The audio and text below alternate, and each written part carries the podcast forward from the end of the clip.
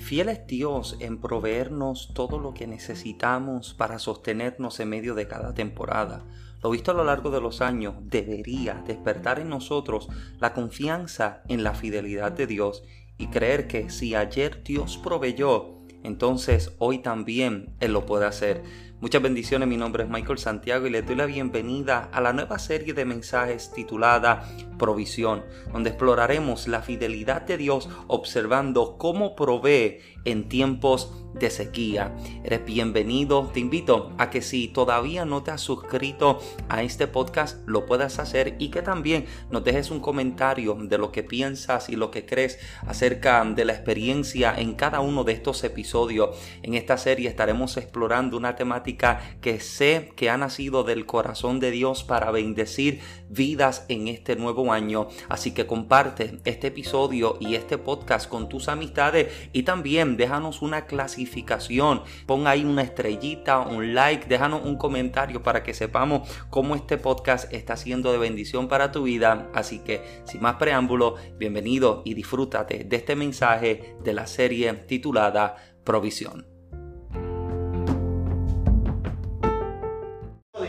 Capítulo número 22 del libro de Génesis. Vamos a leer un poco y yo le pido su paciencia, amado, ya que mientras oraba en esta semana hubieron unas cosas que el Señor comenzó a ministrar a mi vida, amado, y no deseo llevarme absolutamente nada de lo recibido para compartir. ¿Estamos listos? Génesis capítulo 22. Mira cómo lee la palabra del Señor de la siguiente forma, honrando al Dios Padre, Hijo y Espíritu Santo. Y los que van para el cielo dicen, los que van para el cielo dicen, amén. Génesis 22. Aconteció después de estas cosas que probó Dios a Abraham y le dijo, Abraham, y él respondió, heme aquí. Y dijo, toma ahora tu hijo, tu único, Isaac, a quien amas, y vete a tierra de Moriah y ofrécelo allí en holocausto sobre uno de los montes que yo te diré. Y Abraham se levantó muy de mañana y enalbardó su asno y tomó consigo dos siervos suyos y a Isaac su hijo y cortó leña para el holocausto y se levantó y fue al lugar que Dios le dijo. Al tercer día alzó Abraham sus ojos y vio el lugar de lejos. Entonces dijo Abraham a sus siervos, esperad aquí con el asno y yo y el muchacho iremos hasta allí y adoraremos y volveremos a vosotros. Y tomó Abraham la leña del holocausto y la puso sobre Isaac su hijo. Y él tomó en su mano el fuego y el cuchillo y fueron ambos juntos. Entonces habló Isaac a Abraham su padre y dijo, Padre mío. Y él respondió, heme aquí, mi hijo. Y él dijo, he aquí el fuego y la leña, mas ¿dónde está el cordero para el holocausto? Y respondió Abraham, Dios proveerá de cordero para el holocausto, hijo mío, e iban juntos. Levante su mano y hablamos con nuestro Padre Celestial Eterno una vez más. Gracias, gracias por tu presencia ciertamente estás en este lugar. Gracias Padre por la vida de cada uno de mis hermanos. Pido eterno que en este momento al sentarnos a la mesa, una vez más tú nos sirvas. Que tu palabra nos inspire, nos desafíe, nos levante y nos lleve a ser quienes en ti debemos ser te pido eterno que tu palabra tenga causa y efecto en la vida de cada oyente y en la vida de cada recipiente. Te pido eterno que la confirmes con milagros, con señales y con prodigios para la gloria de tu nombre. Padre, satura los aires de tu presencia. Echamos fuera toda distracción. Atamos al hombre fuerte que hace resistencia. Echamos fuera toda ave de rapiña que intenta tomar lo que sobre el altar es presentado. Y alineamos en este momento nuestros pensamientos, nuestra atención, corazón, oído y espíritu para recibir el así, dice el Señor de esta ocasión. Padre, mientras te adoramos en este espacio y mientras recibimos tu palabra y tu consejo, te pido eterno que incluso a la distancia, en nuestros hogares, con nuestra familia, algo extraordinario tú hagas para la gloria de tu nombre, por Cristo Jesús. Alguien que le dé un aplauso fuerte al Rey. Aleluya. Puede tomar su lugar y su asiento en esta tarde. Trataré de no ser extenso, pero le soy sincero, tengo seis páginas de bosquejo. Gloria a Dios por esa aleluya y ese gloria a Dios. Trataré de no ser extenso, amado, pero no deseo dejar absolutamente nada de lo recibido de parte de Dios para compartir en esta tarde. ¿Estamos listos? Amén. Dice que un día la reina de Inglaterra estaba cansada de su agenda ajetreada y de su vida de realeza, que decidió ir al pueblo con los gentiles y ser parte de la fiesta de disfraces. Se cubrió y se disfrazó toda para que no la descubrieran. Y ella veía cómo la gente se gozaba y se disfrutaba su vida simple y sencilla.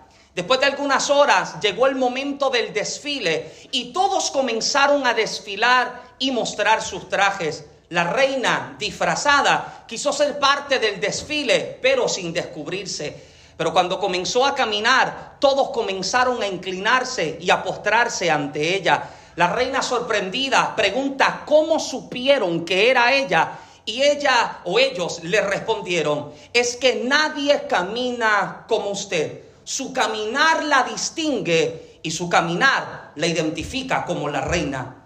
Qué interesante es pensar que hay cualidades que nos distinguen como hijos de Dios no nos distingue como hijo de Dios el cántico que entonamos, ya que hay diferentes culturas o religiones que parecen tener cánticos sublimes. No nos distingue la forma en la que nosotros nos presentamos, ya que hay culturas y religiones que son mucho más, mucho más cubridores o decentes que nosotros, sino que lo que sí nos distingue y nos caracteriza como hijos de Dios es el carácter de cristiano o el carácter de Cristo que nosotros manifestamos. Te das cuenta de que el carácter del cristiano es lo que se convierte en su carta de presentación ante el mundo, que le declara, yo soy hijo de Dios. El carácter de Cristo encierra las cualidades que Dios busca formar en nosotros para que cuando seamos vistos por el mundo,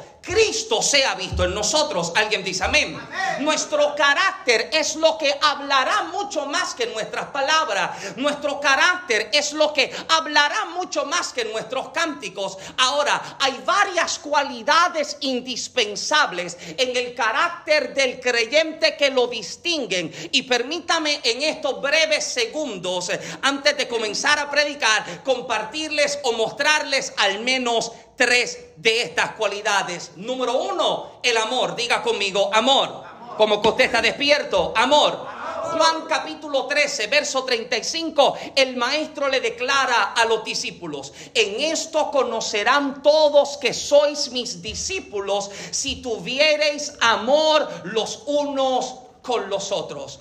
Otras versiones dicen que se amen los unos a los otros. Porque el amor que nos mostramos habla más que las lenguas que gritamos, habla más que los versos que recitamos, habla más que las caridades que hacemos. De hecho, el amor es el lenguaje de la gracia, porque el amor revela perdón, el amor revela reconciliación y el amor revela restauración. ¿Quieres saber si alguien ha sido envuelto y encontrado por la gracia? Observa si ama a sus semejantes. refugio, aguantame la puerta hoy. El amor que nos mostramos va a hablar mucho más que las palabras que nosotros podamos decir. Usted se da cuenta, usted que está casado, usted le puede decir a su esposa o su esposo todos los días que le ama, pero hablan más sus acciones que sus palabras. Y el amor que nosotros comenzamos a mostrar entre nosotros se convierte en ese lenguaje que revela la gracia del Señor. Por eso es que te das cuenta, amado, que mucha gente se le hace difícil poder entender el poder de la multiforme gracia del Señor. Te das cuenta de que la gracia no es uniforme, la gracia es multiforme. Porque si la gracia fuese uniforme, solo se presentaría a un sector específico, a una gente específica, a cierta cultura específica, pero es multiforme porque esa gracia llega donde Michael Santiago no puede llegar, llega donde mi estilo de prédica tipo de enseñanza no puede alcanzar. Y por eso es que la gracia entra en conflicto con mucho pensamiento, porque mucha gente cree que la gracia se encierra en su pequeña y limitada experiencia, amado, pero si supiéramos que Dios es mucho más de lo que nosotros vivimos ayer, si supiéramos que Dios es mucho más grande que lo que experimentamos antier, si supiéramos que esa gracia es tan extraordinaria, amado, que se forma o se manifiesta de una forma tan extraordinaria que revela amor, restauración, muestra reconciliación porque eso es lo que hace la gracia y eso es lo que hace el amor. El amor es lo que comienza a conectarnos los unos con los otros. El amor nos comienza a mostrar cuán grande es el Señor. Una de las cosas, amado, amado, que yo le doy tanta gracia a Dios. Yo me convertí con 15 años de edad en el pueblo de Añasco, cerquitita de allá de San Germán. Yo me convertí con 15 años de edad. Y lo único que yo conocía del Señor era lo que en la iglesia yo conocí del Señor. Y una de las cosas a las, que, a las cuales estoy tan agradecido con Dios es el hecho de que puedo salir de Puerto Rico a mis 17 años de edad a vivir fuera de la isla. Porque cuando salgo del entorno en el que estoy, veo que Dios es mucho más grande que lo poco que yo conocí ayer. Mm. Porque cuando comienzo a compartir con hermanos que no cantan como yo, que no visten como yo, que no gritan como yo. De hecho, el pentecostal se conoce, ¿verdad? Porque es eufórico, porque brinca y porque corre. Amado, en la República Dominicana yo me quedo bobo porque se me está rompiendo toda mi teología de adoración porque yo veo que en medio del cántico están haciendo el chuchotren. Yo, yo estoy acostumbrado a una adoración de una loseta. Sí. Yo siento un gozo. Y de aquí no me muevo. Pero de pronto veo que mis hermanos dominicanos no se quedan en una losa. Amado, si tú los dejas, se meten debajo del banco, grita, corre y salta. Porque, amado, ahí yo comienzo a ver cuán grande Dios es mucho más de lo que yo conocí ayer. Es mucho más grande que lo que yo experimenté ayer. Amado, y cuando usted llega y tú le dices a Dios, yo sé que lo que yo vi ayer fue bueno, pero yo quiero conocer qué más tú tienes para mí? What more do you have in store? ¿Qué más tú tienes guardado que yo todavía no he conocido? Alguien dice amén. Por eso es que yo creo, amado, en que hay gente que va a tener que romper ese cascarón evangélico en el que se formaron para poder conocer la abundante y multiforme gracia de Dios que es para todos. Esa gracia está disponible para todos. Alguien dice amén. Número uno, el amor. Número dos, obediencia. Juan capítulo 14, verso 15 dice, si ustedes me aman, obedecerán mis estatutos. Otras versiones dicen, obedecerán mis mandamientos. Porque escuche bien, amado, no puede operar en autoridad aquel que no está sujeto en autoridad. No puede, amado, manifestar autoridad aquel que no sabe estar debajo de la autoridad. Porque la obediencia es el enlace que te conecta con esa misma autoridad. Obedecer te da legalidad en el mundo espiritual para hacer el llamado al que Dios te está enviando. Aleluya. ¿Alguien me permite predicar en esta tarde?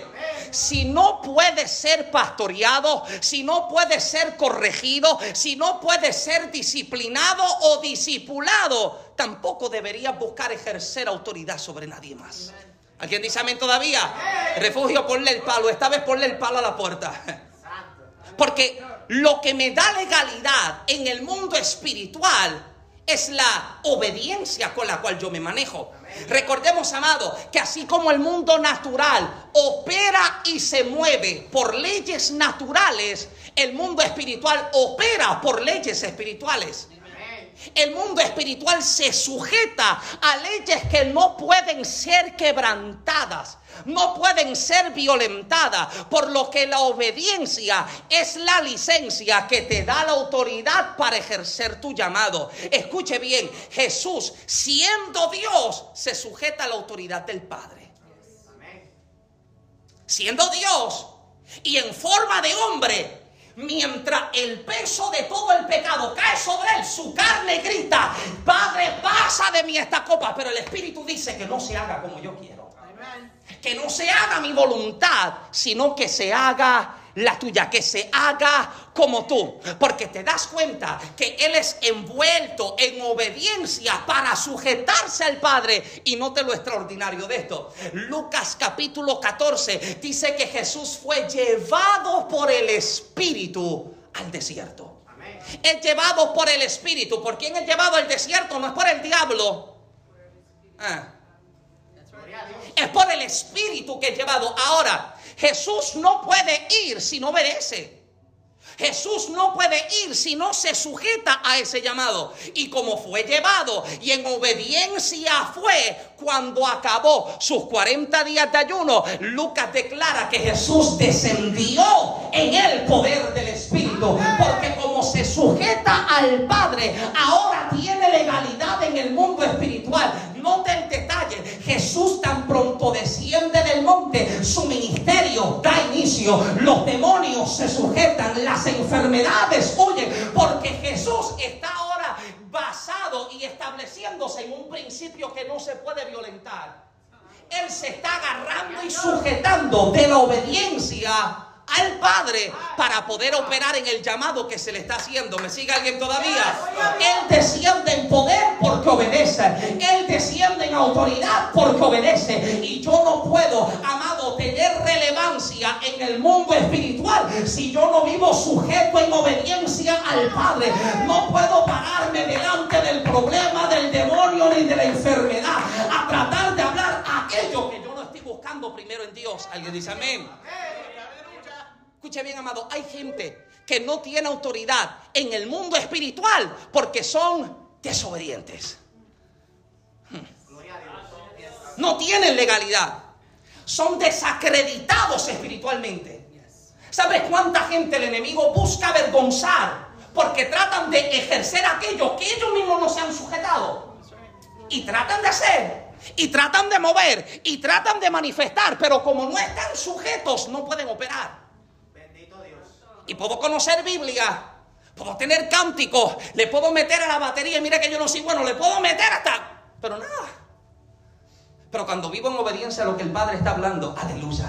Cuando vivo sujeto en obediencia a lo que el Señor está diciendo, amado, comienzo a tener relevancia. Por eso es que me fascina la gente así, amado, porque te das cuenta, hay tanta gente, amado, que muchas veces es tan subestimada dentro del cuerpo de Cristo, porque a lo mejor no tiene quizás la experiencia de años que algunos tenemos, quizás no tiene los cánticos que nosotros tenemos, a lo mejor no conoce la cantidad de versos que usted tiene, pero son gente que se sujeta. Y usted lo llama, usted lo llama a cualquier hora para que haga oración. Hoy tienen una oración tan poderosa. Porque en el mundo espiritual tienen relevancia. En el mundo espiritual tienen autoridad. Usted sabe cuánta madre se ha metido en oración, en ayuno, se ha metido y se ha arrodillado y está clamando. Usted nunca la ve tomar parte de la iglesia. Usted nunca lo ve cantar todo. Usted nunca lo ve recolectar ofrenda. Pero pídele que ore y se pare y le dice, diablito lo siento, pero en casa no. Diablito lo siento, pero en mi familia no. Porque, porque tienen autoridad. Porque, porque viven sujetos en obediencia. Alguien dice amén. Número uno, amor. Número dos, obediencia. Y número tres, diga conmigo, fe. Juan capítulo 11, verso 25, Jesús le dijo, yo soy la resurrección y la vida. El que cree en mí, aunque esté muerto, vivirá. Verso 26, y todo el que vive y cree en mí, no morirá jamás. ¿Crees esto?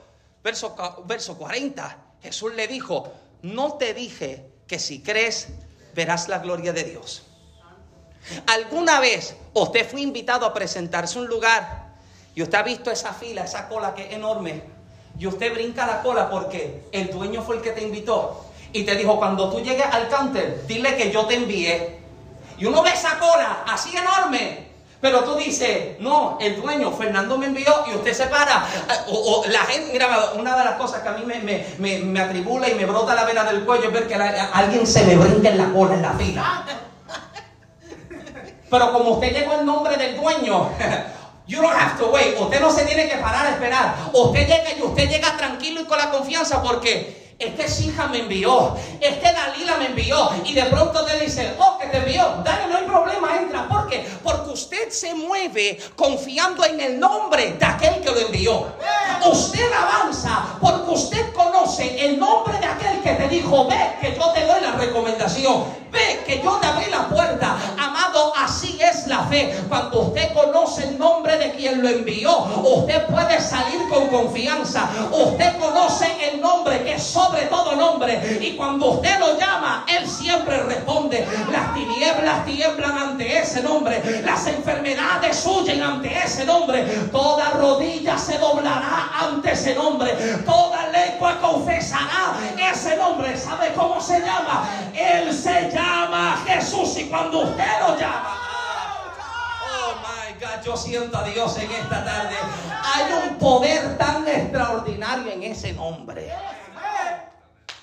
Usted le puede decir al diablo en nombre de Michael y él te dice, ¿en nombre de quién? Who's that? ¿Cuándo y dónde nació? Pero, uh, which one? Oh, pero usted le dice, en Jesus name. En el nombre, usted saca lo grave en su voz. En el nombre de Oh, amado. El diablo te dice, no lo menciones, que yo sé. ¿Sabe quién es ese? El que los exhibió públicamente en la cruz del Calvario. El que triunfó sobre ellos. Ese es el nombre del que te dice, ve que yo voy contigo. Muévete que yo soy el que te está enviando. Amado, usted, su fe no está puesta en su pastor. Se me fueron. Su fe no está puesta en sus habilidades. No está puesta en sus conexiones. Su fe está puesta en aquel que el escritor a los hebreos dijo, puestos los ojos en Jesús, el autor y consumador de la fe. ¿Sabe por qué mi confianza está puesta Y porque Él es el, el autor y el consumador de la fe, porque mi fe comienza con Jesús y mi fe termina con Jesús. Mi fe comienza desde el día en que abro mis ojos hasta el día en que soy llamado ante su presencia. Y cuando yo reconozco que mi confianza está puesta en Él, no está puesta sobre ningún mortal no está puesta sobre nadie que decepciona, que falla, que defrauda. Está puesta en aquel que te dijo, tú me llamas y yo llego. Donde hayan dos o tres reunidos en mi nombre, allí yo voy a estar. Pero Dios, no hay casa llena, pero hay dos que dijeron, yo quiero ver ese Jesús, yo quiero escuchar ese Jesús, yo quiero sentir ese Jesús. Hay que es como María, que dice, Jesús llegó hoy, no me importa que si hay que cocinar, si hay que planchar, no me importa. Lo que me importa es que Jesús está. Y si Jesús está, todo lo demás pasa a plano secundario. La gente que tiene su confianza puesta en el Señor amado no tiembla ante el llamado de Dios para sus vidas. Porque usted sabe quién es el que te está llamando. ¿Alguien me permite planificar en esta tarde? Usted sabe cuál es el poder que está en esa palabra. Es como el dueño de un carro Toyota. Yo no sé quién tiene Toyota aquí. Pero el dueño de carro Toyota, usted sabe que siempre dice, usted nunca ve un Toyota a pie en la carretera. Amén. Me parece que ese intrón tiene uno porque está contento, míralo. Oh, tiene dos. Está contentito, se sintió ministrado. Háblame Dios que estoy escuchando. Usted escucha de la gente que dice, usted nunca ve un, Toyota en la carretera. Y usted sale al dealer y usted dice, yo quiero un Toyota. Anuncio no pagado. Si Toyota me escuchara y me diera un Toyota. Pero usted está confiando en ese nombre. Usted está descansando sobre ese nombre. Y cuando usted sabe que el que te llamó tiene un nombre que es sobre todo nombre, oh gloria a Dios. ¿Sabe qué, pastora? Mi enfermedad tiene nombre. Mi crisis tiene nombre. Mi problema tiene nombre. Pero hay un nombre que es más grande que el nombre de mi enfermedad. A lo mejor usted no conoce mi enfermedad, se llama Gerubalgo, no la debe conocer, pero sí debe conocer el nombre que es sobre todo. Señor, no conozco el nombre de mi dolencia, no conozco el nombre de mi enfermedad, pero conozco el nombre que toda lengua confesará. Como habrá alguien que llame a ese nombre, se llama Jesús. Aleluya. Oh, ese nombre es tan poderoso que las tinieblas tiemblan ante él. Mira, amado. Su fe está puesta en ese nombre. Gloria a Dios. Y escúchame bien, amado. Usted puede quejarse toda la vida de su dolor. puede quejarse toda la vida de su enfermedad. Yo vivo diariamente con un recordatorio como alarma en mi cuerpo de que yo tengo dolencia. Y yo me pudiera todos los días decirme que me duele esto. Oh, pero mi fe no está puesta en mi dolencia. Mi confianza no está puesta en lo que el médico científicamente me puede hacer. Sí, gloria a Dios por lo que la ciencia médica puede operar. Pero mi confianza no está puesta en Él. Mi fe no está puesta en Él. Mi fe está puesta en aquel que en la cruz venció mi enfermedad, venció mi dolor, venció mi tormento, venció las tinieblas. Usted se puede quejar toda la vida o usted puede activar su fe y llamar a ese nombre. Usted puede quejarse todo lo que quiera o puede activar la fe y llamar al que siempre responderá. Habrá el que, lo conoce y es enoje. Él se llama Jesús. Aleluya. Y mi fe y mi confianza está puesta en Él. Y por eso es que usted se puede mover con confianza, porque usted está confiando en ese nombre. Usted puede avanzar en la vida confiado, porque usted está confiando en ese nombre. Ahora, algo que me parecía extraordinario mientras me preparaba el fin de semana es que para el año 2000 los peliculeros van a saber esto. Para el año 2000, perdona, yo veo películas y veo series. Eh, eh, para el año 2000, Hollywood, Hollywood sacó una franquicia de películas. Con el, en el 2000, la primera de cinco películas tituladas Final Destination. ¿Alguien se acuerda de eh, El Destino Final? soy un spoiler hoy, me voy a tirar un Fernando. Para, para. Para los que no conocen Final Destination, esta película trata, trata de una, una serie de personas que están teniendo una serie de premoniciones. Están viendo acontecimientos futuros que terminan en mal, terminan en muerte, terminan en catástrofe. Ahora, como ya vieron lo que está por acontecer, están tratando de cambiar sus decisiones y sus acciones para tratar de evitar aquellos que vieron en algún momento. Tranquilo, no tienes que hablar en lengua, esto es una película. Ellos están ellos están tratando de evitar con su toma de decisiones lo que vieron en su premonición. Interesantemente, nuestro destino final siempre es revelado por Dios. El Dios que te muestra el camino también te muestra el final de tu carrera. El Dios que te llama desde el principio es el Dios que te está diciendo a esto yo voy a llevar tu vida. Él siempre nos muestra cuáles deben ser, eh, cuáles deben ser nuestros siguientes pasos mientras progresamos y avanzamos en el propósito de Dios en nuestra vida. ¿Qué hace Él? Él nos habla, Él nos revela. En estos días, amado, tuve la experiencia, amado, de, de poder presenciar algo que hace tiempo yo no presenciaba. Amado, una de las cosas en las que meditaba ayer es el hecho de que muchas veces nosotros decimos que creemos que Dios habla, pero cuando escuchamos que Dios habla, como que nos decimos, ¿y tú estás seguro que fue? Usted sabe lo que es ver gente operar en un don de ciencias tan certero que tú dices, este tipo tuvo que haber conocido a alguien. Alguien le tuvo que haber dicho en el parking, no, es que Dios habla. Es que Dios habla. Y muchas veces decimos que creemos que Dios habla, pero cuando lo escuchamos hablar, como que la gente se confunde. ¿Qué usted prefiere? ¿Creer en un Dios que es ciego, sordo y mudo? ¿O creer en un Dios que te ve, que te habla, que te escucha y que te responde? Amén. Y Él siempre está hablando, amado. Cuando Dios habla, está hablando. Y cuando está en silencio, también está hablando. Amén. Su palabra es viva. Su palabra siempre está haciendo el efecto. Y cuando usted aprende a escuchar esa palabra, usted entiende que ya usted no se sujeta a sus deseos, a sus caprichos. Usted se está sujetando al que le está hablando. Usted se está sujetando al que usted escuchó. Jesús le dice a Pedro en un momento, Juan 21, 18, antes te ceñías tú, pero ahora te ceñirá otro. Usted se movía antes por sus caprichos y deseos, pero ahora te mueve la voluntad de Dios. Ahora te mueve la palabra de Dios. Ahora te mueve el propósito de Dios. Y cuando Dios le pide a Abraham, prepárese, vamos a predicar. Cuando Dios le pide a Abraham que le entregue a Isaac, no le dejó a Abraham la opción de seleccionar su destino, sino que Dios mismo se lo reveló. Dios no le da a Abraham un plan B en su carrera. He doesn't give him an option, a choice. No, él le dice, esta es tu carrera. Este es tu destino. ¿Puedo comenzar a predicar en esta tarde? Porque habla y revela, habla y muestra. Y la respuesta de Abraham al escucharlo es decirle, heme aquí. No como aquel que dice, Señor, heme aquí, envíalo a él. Heme aquí, envíala a ella. No, no, heme aquí. Esa es la respuesta del que conoce el llamado del Padre.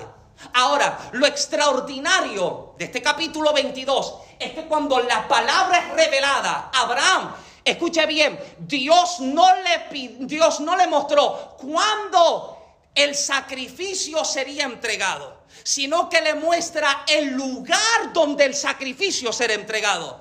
Y le está diciendo, hay algo que necesito que entregues, hay algo que necesito que tú sueltes, pero no lo vas a soltar, no lo vas a sacrificar en el lugar que tú quieres. Yo soy el que elige el lugar donde tú sacrificas. Escuche esto, Dios le dice a Abraham, en una de las montañas de Moriah que yo te mostraré.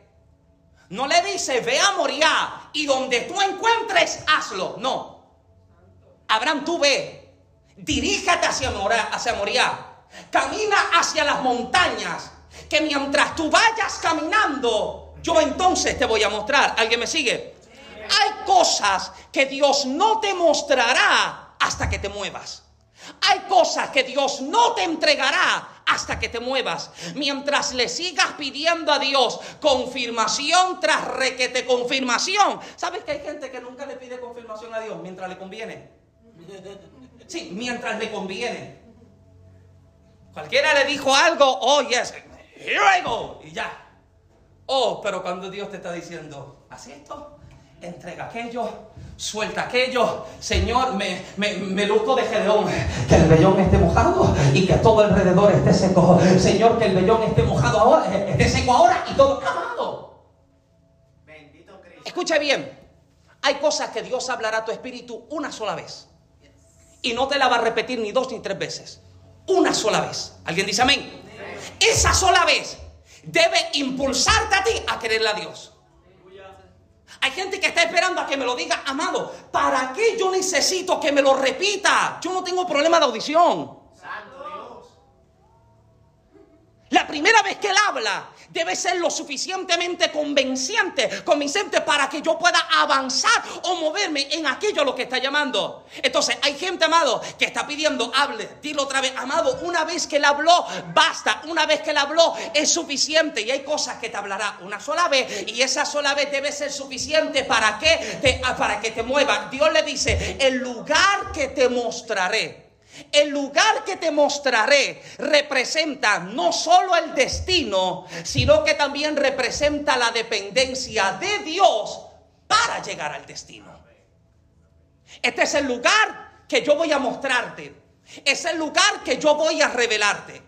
Pero mientras tú vayas caminando, entonces yo te voy a hablar entonces yo te lo voy a mostrar. Y hay gente que nunca se ha movido del lugar en el que están porque no quieren moverse hacia el lugar al que Dios los está llamando. Y escúcheme bien esto, Isaac nunca será sacrificado en casa, siempre debe ser sacrificado en Moriah. Dios no le dice a Abraham, en casa prepárame el altar y en tu casa entrégame a tu hijo. No, hay un destino específico y es aquí donde vas a entregarlo, pero te tienes que mover. ¿Alguien está acá?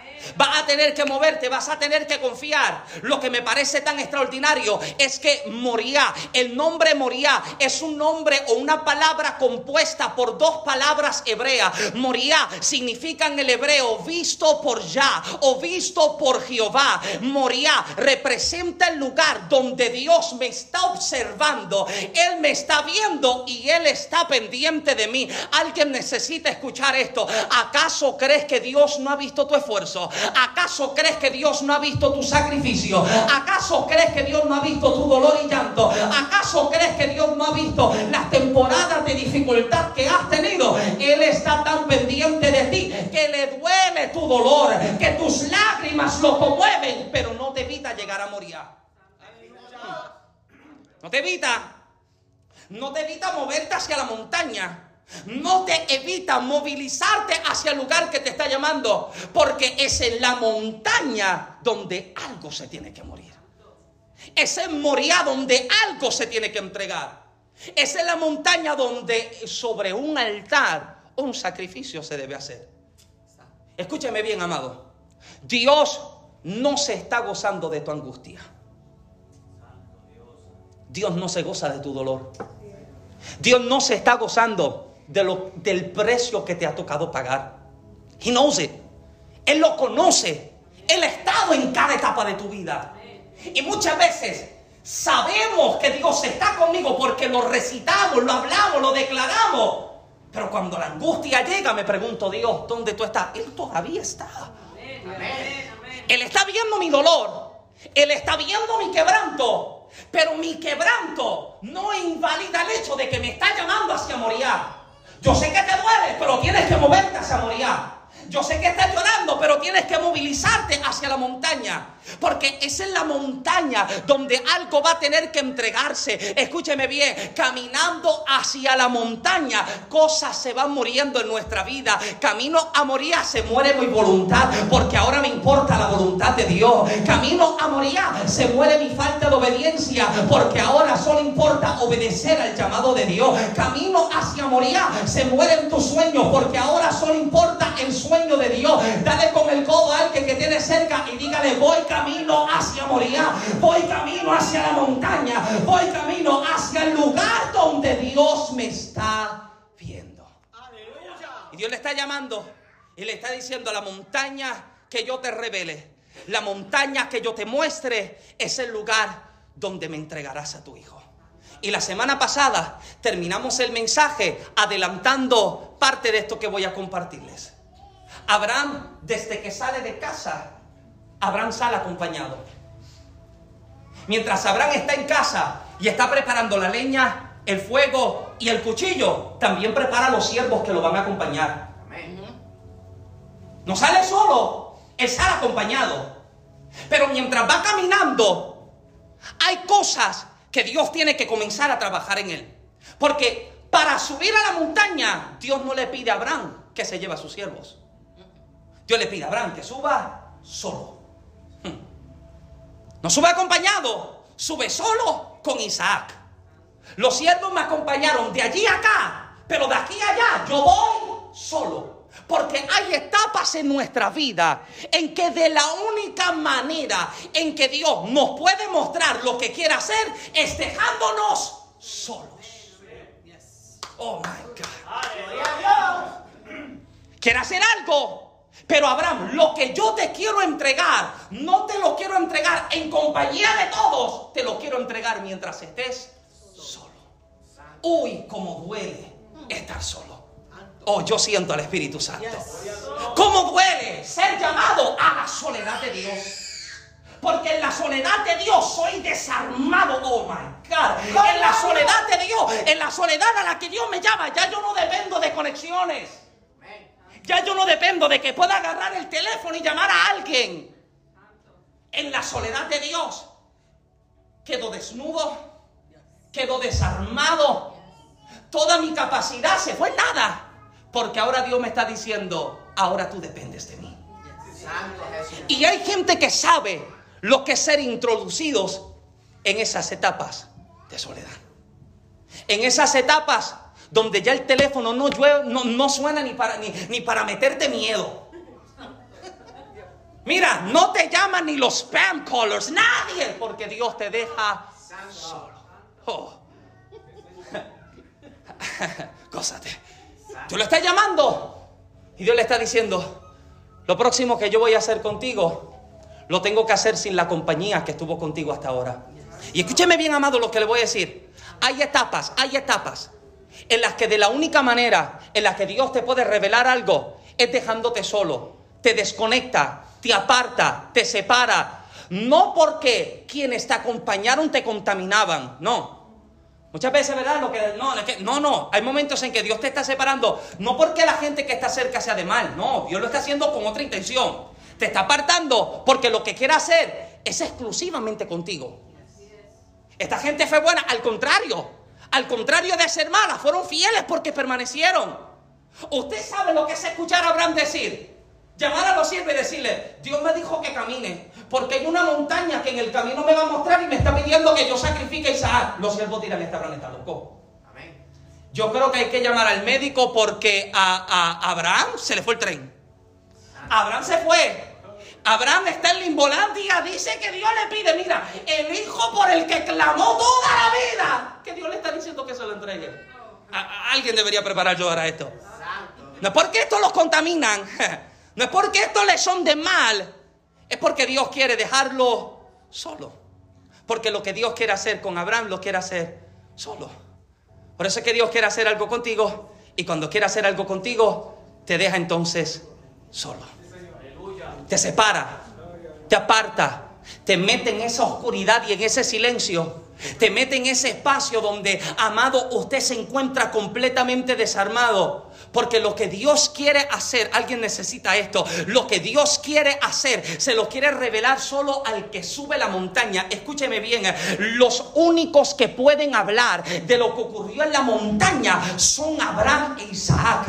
El único que puede decir que vio el cuchillo levantarse para matarlo es Isaac. Y el único que puede decir que vio un ángel detener la mano es Abraham. Y hay cosas que solo tú vas a vivir que nadie más te las va a creer.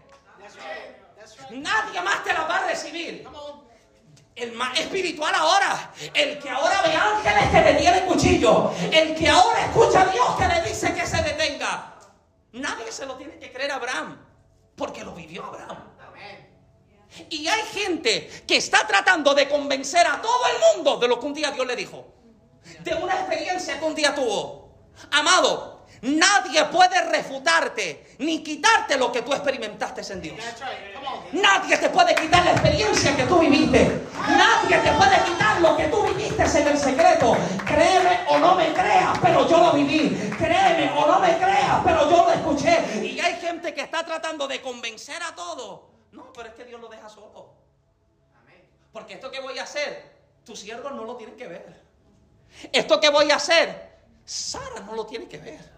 Nadie tiene que experimentar esto. Abraham, necesito llevarte solo. Porque lo que estoy haciendo lo quiero hacer exclusivamente contigo. Alguien está todavía acá. Lo que yo voy a entregarte lo voy a hacer únicamente contigo. Abraham solo puede decir que un ángel lo detuvo. Isaac puede decir que vio cuando su padre detuvo ese cuchillo en la montaña. Se prueba si verdaderamente tienes fe en el que te llamó. Porque escuche esto. Dios mío. Abraham no solo necesita fe para caminar a la montaña a la que Dios le muestra. Abraham necesita tener fe de que antes de que llegue a la montaña ya Dios provee lo que le está necesitando. Pero si Abraham necesita fe para creer que Dios proveerá, Isaac debe tener fe para creer que el cuchillo se detiene. Abraham debe creer para que se presente la provisión. Isaac tiene que creer mientras está amarrado y ve el cuchillo. Hay gente que Dios los tiene literalmente amarrado, cree o no cree y está sobre el altar y te tienen entrelazado, cree o no cree. Y usted el cuchillo y usted está diciendo, Dios, tú le hablaste a mi padre y le dijiste que padre de multitudes lo convertiría, que como la arena del mar sería su descendencia, que como las estrellas del cielo haría su descendencia. Ah, Abraham tiene que creer para que algo descienda, pero Isaac tiene que creer para que el cuchillo se descienda, para, para que el cuchillo se detenga. Si Abraham tiene fe para creer que Dios proveerá, Isaac debe tener fe para creer que lo que está aconteciendo se detendrá. Y usted va a tener que creer que Dios proveerá tu vida. Pero también usted va a creer que Dios detendrá lo que está aconteciendo en tu vida. Usted va a creer por el milagro que Dios va a traer. Pero usted va a creer de que esto se muere aquí. Esto se acaba en este lugar. Aleluya. Abraham cree por provisión. Isaac cree para que la mano se detenga. Aleluya. Yo no sé si el cuchillo paró acá, si el cuchillo paró acá, o si el cuchillo paró acá. Yo solo sé que el cuchillo se detuvo. A mí me basta saber que el cuchillo Dios lo detuvo. Y a usted le debe dar paz saber que el cuchillo Dios lo detuvo. Que Dios detuvo lo que había llegado para acabarte. Que Dios detuvo aquello que había sido destinado para cortarte. Abraham cree que Dios proveerá. Isaac cree que Dios detendrá lo que está aconteciendo. Ahora, en la montaña mi fe se está probando. Tengo tiempito, tengo tiempito. Tranquilo, llevo más que 43 minutos de mensaje. Usted está acostumbrado a dos horas. Eh, en la montaña, Dios está probando mi fe. Hablábamos en los primeros dos mensajes de esta serie de, de esta serie de mensajes que la fe necesita ser pasada por el fuego. Dios necesita pulir mi fe. Necesita que mi fe pase por el fuego porque mi fe es más preciosa que el oro. ¿Alguien dice amén? Y hay procesos en los que Dios me mete para aumentarme la fe. Te desarma. O te abre la nevera, lo que hay es lástima. Te pule la fe. ¿Usted sabe lo que es, lo que es correr, conducir el carro con la peste de gasolina nada más? Oh, that's faith. Ahí tú necesitas fe. Usted, usted, ve que esa aguja, yo soy boricua, yo digo que la aguja está escocotada. La aguja está así y usted está corriendo por la peste de gasolina. Usted tiene fe. Señor, tú me dijiste que yo voy. Mira, amado, yo prendí el GPS hace, hace una, un mes atrás. Voy de camino con el hermano Norberto y de momento yo me estoy dando cuenta. Yo, yo, se, lo, yo se lo dije a los hermanos. Yo soy boricua. Yo soy del boricua que yo digo, ah, eso da para ir y venir. Eso me da. Con eso yo voy y miro. Y la cosa estaba así. Y la luz está así. No, yo voy y miro. Voy y miro. Voy, mira, es que me di cuenta de que estoy yendo más lejos de lo que yo creía. Y abro el GPS y el puesto de gasolina está mucho más lejos que lo que yo recorrí de mi casa hacia ese lugar. Y yo con lo que estoy corriendo es con la peste. usted debe tener fe para cuando usted ve que todo se acaba, ahora solo me queda Dios. Y cuando usted sabe que le queda a Dios, amado, usted no le falta nada. Te puede faltar la fuerza, pero me queda Dios. Alguien en esta caja. Me puede faltar la salud, pero me queda Dios. Me puede faltar conexiones, pero habrá alguien que grite, me queda Dios. Yo tengo la fe en el que me habló, en el que me llamó. Y Abraham está respondiendo al llamado. Ya, ya vamos terminando. Está respondiendo al llamado. Pero lo que me parece tan extraordinario es que mientras Abraham tiene a Isaac amarrado. Abraham prepara un altar, pone la leña, tiene el fuego disponible, enciende el altar, amarra a su hijo y cuando levanta el cuchillo, usted escucha que Dios le pide que se detenga. La respuesta de Dios a Abraham es que Dios vio que en su corazón ya había entregado a Isaac. Abraham había matado a Isaac desde antes de salir de casa. Isaac no está sobre el altar. Y ya Isaac había sido sacrificado en el corazón de Abraham. Bendito Cristo.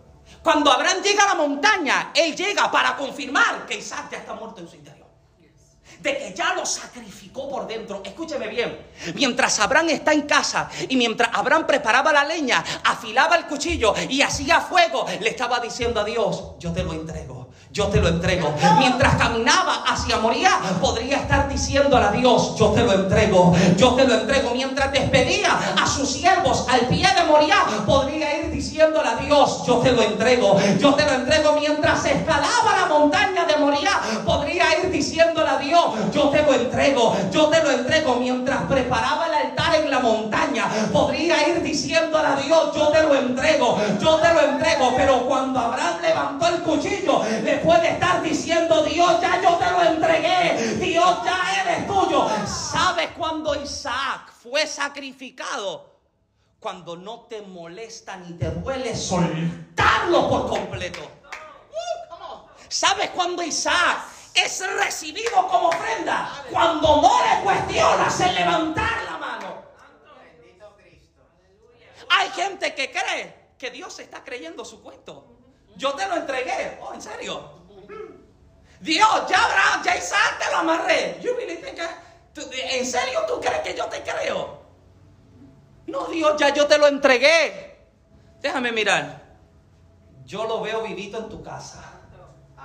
Yo, amado, y Abraham no ha levantado el cuchillo cuando ya había sacrificado a su hijo en su corazón. ¿Quieres saber cuando ya lo entregaste? Cuando no dudas en soltarlo. Porque cuando confías en las manos que te lo está pidiendo, usted lo suelta con confianza. Ahí sabes que lo sueltas. Ahí sabes que lo entregaste. Porque aunque me está doliendo, ya no es mío, él es tuyo. Porque aunque estoy bañado en lágrimas, Señor, ya yo te lo entregué. Aquí está mi sacrificio. Abraham no necesita físicamente sacrificar a su hijo porque ya por dentro lo había entregado. Escúcheme bien. ¿Quieres saber si esto que Dios te está llamando a que le entregues es lo que, lo que verdaderamente Él te pide? Cuando te duele y cuando te cuesta. Cuando te duele, cuando lo amas. Nadie más sabe cuánto amó Abraham a Isaac que Abraham mismo. Nadie le puede decir a Abraham que él no amó a su hijo porque nadie más lo vio levantar el cuchillo. Nadie le puede, amado. Nadie puede juzgar la ofrenda, el sacrificio que tú estás entregando, porque nadie sabe cuánto a ti te costó. Nadie sabe cuánto a ti te está doliendo. Alguien debe estar conmigo. Nadie sabe cuál es el precio. Pero cuando yo amo a Isaac, más que lo que amo a Dios, yo voy a dudar en bajar la mano con el cuchillo. Cuando yo amo a Isaac, más que a Dios, amado, nunca voy a bajar el cuchillo para sacrificarlo. Escúcheme bien, amado. Cuando tu amor al ministerio es más grande que tu amor a Dios, entrégalo en el altar. Cuando tu amor por el trabajo y el negocio es más grande que tu amor por Dios, entrégalo en el altar. Cuando tu amor por tu familia es más grande que tu amor por Dios, entrégalo en el altar. Nadie sabe porque eres tú el que lo estás entregando. Porque es a ti que se te pidió. Nadie más te puede quitar lo que tú estás viviendo en tu moría. Nadie puede refutarte la experiencia que sobre la montaña estás viviendo. Pero escucha bien y con esto termino. Sabrás que lo que estás entregando es lo que Dios te está pidiendo cuando en obediencia y en fe usted lo puede entregar. Y escuche bien, ¿sabes cuál es la recompensa de los que obedecen? Los que obedecen conocen al proveedor. Y Jiré siempre se muestra como todo lo que ellos necesitan. Esa es la recompensa sobre la montaña. En la montaña nadie más me vio. En la montaña nadie más me escuchó. Pero en la montaña yo conocí a Jiré. Y Jiré me dijo, en tu corazón me lo entregaste. Aquí tú tienes lo que necesitas. Y cuando sobre tu montaña le entregues a Dios lo que el Padre te pide, Él te dice, se abre. Mira entre los arbustos. Busca tu diestra, busca tu siniestra. Porque encontrarás la provisión te sostendrá hasta tu próxima temporada. Él es el proveedor. Póngase de pie conmigo en esta tarde, por favor. Aleluya. Oh, gloria al Eterno. Él es el proveedor. Él es el proveedor.